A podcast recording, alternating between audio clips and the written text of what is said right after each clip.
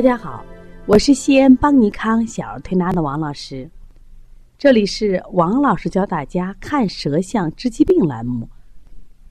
今天呢，我想分享一个燥咳宝宝的舌象。进入秋冬季，特别是来了暖气以后，燥咳的宝宝就多了。那什么叫燥咳？我们先理解个燥，燥呢是火字旁。那么火字旁这个燥呢，明显的是一个缺水的象。那么燥咳宝宝呢，从舌象怎么看呢？我们来一起看看这个宝宝的舌象。明显的，你看他十一月九号的这个舌象呀，苔不仅厚而且干裂，这就是个缺水的象。那么十一月十一号这个舌象呢，相对啊，一个是苔薄，苔也润了许多。那我也想谈谈这个宝宝来我们这儿调理咳嗽的这个过程。妈妈啊，本身是医生，这个孩子呢，小时候呢也是体弱多病，然后还有曾经啊有过哮喘的这种症状，所以呢，家长呢也不想多用药呀，就选择了这种推拿。前几次推拿呢都挺好的，但这次推拿，妈妈说呀，王老师都不见效呀，而且我自己到医院去检查了，嗯。既不是细菌感染，也不是病毒感染。另外呢，开始怀疑他是不是支原体，我也给吃了阿奇霉素，也不顶用呀。因为他本身是一种过敏体质，嗯，我也考虑他他会不会过敏，也给他吃了抗过敏的药，也不见效呀。呀，可是他老咳咳咳，我这次我都不知道怎么处理好了。其实我们推拿这个孩子来我们这推了，应该是今天是第六次，第六次。就明显的这两天就见好转，那前两天呢，这个孩子舌苔是厚，就这个舌苔是厚，我们做了一些消食的手法。那紧接着呢，发现这个孩子的舌头不仅厚，而且变成干裂了。这干裂了，就是应该引引起的原因，就是它时机引起的体内引起的这种缺水的一个象，就是我们讲的燥咳。所以光用消食的方法不顶用。所以说这两天呢，我就把手法调整了一下，我既消食又滋阴。同时，嘱咐家长吃这个萝卜，就把那白萝卜，我说你就给他炖一半，煮熟，然后喝汤吃萝卜。这个孩子也比较配合，那么就吃。妈妈说吃了以后他拉的也特别好，哎，胎明显的你看到是不是基本上也掉了，而且他咳嗽也轻多了。在这里，我就想谈一下为什么要谈滋阴。你看，很多小孩的舌头啊，它水润的，或者有的这个外感风寒的，他舌面上水滑滑的。那这个时候呢，我们不能再给他滋阴。那滋阴的前提是因为他有阴虚的症状，也就是缺水的症状。那么燥咳，从孩子咳的声音，哎，他没有痰；从孩子的舌象上，你感觉到，你看这个舌头，你反复看，就是一个缺水的象。你看它苔厚厚的。一个个都裂了缝啊，那是不是就像我们的大地啊？连续三年大旱，是不是都裂缝？我们叫龟裂，那实际上就是一个阴虚的症状呀。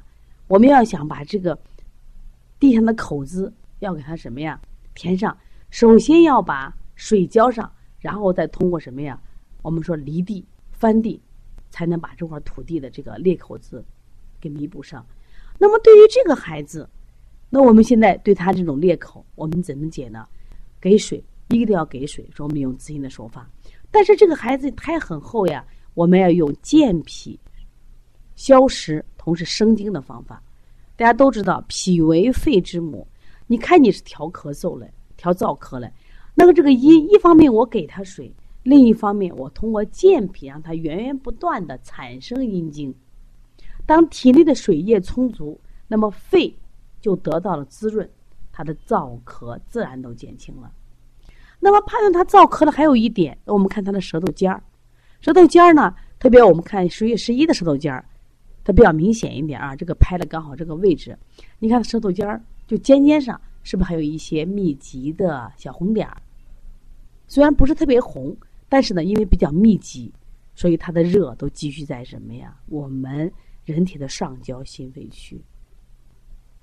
所以，当你用西医的理论去检查，既不是细菌感染，又不是病毒感染，又不是过敏感染，妈妈还用吃药的方法筛查了，它不是支原体，那这个时候用我们中医的思路就特别好。那我们通过判断舌象，哦，这是个燥咳的宝宝，我们就用滋阴的方法。当然呢，我今天给妈妈，因为妈妈是个医生呀，我们探讨的比较多。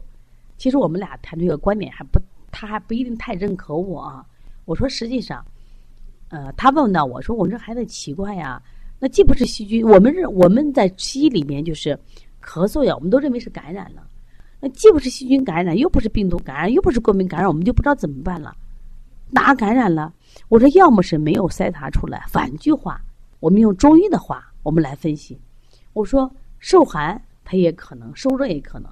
同时，我觉得心因性的咳嗽也可能，这是很重要的呀。我举一个我自己的例子啊，因为邦尼康呢引进了香庭疗法，那么很多的这个妈妈们带着自己的孩子来，除做推拿以外，也做一些心理的辅导，香庭疗法。那同样，我们一些学员呀。他也觉得王老师，你给我解解，给我解读一下心理吧。因为在解读大人这方面，其实我经验不是特别丰富啊。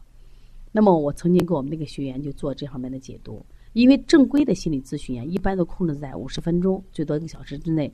其实为什么要这样做呢？一方面就是说，呃，一下子解决不了问题，需要一个过程。第二个呢？其实也是心理咨询师自己保护自己，因为对方都给你倾诉的是负能量。所以当时我们确实也没有这方面经验，我就给我们这个学员啊咨询了两个多小时，而且我们在沟通中，因为他有一些的观点，正是他导致了他现在所处的这个啊尴尬的境界。那我就看出来应该他的问题，但是我反复跟他沟通，他不认可。那苦于可能我在心理咨询方面的方法也不到位，就是我特别急于想改变他。结果呢，好像改变不了他，那我就会有一些急躁。呃，那天结束了这个咨询以后呢，呀，我感觉到特别不舒服，就是我会出现出现这个胸闷、心慌、恶心啊，特别难受。然后我赶紧下楼去买了一块蛋糕就吃了。然后从第二天起我就开始咳嗽，那我咳嗽也是干咳，而且我就发现这个咳嗽是什么呀？我遇到人多的时候，空气憋闷的时候咳嗽，反过来就是。在这个轻松的时候就不咳嗽，我就思考这咳嗽来源呀。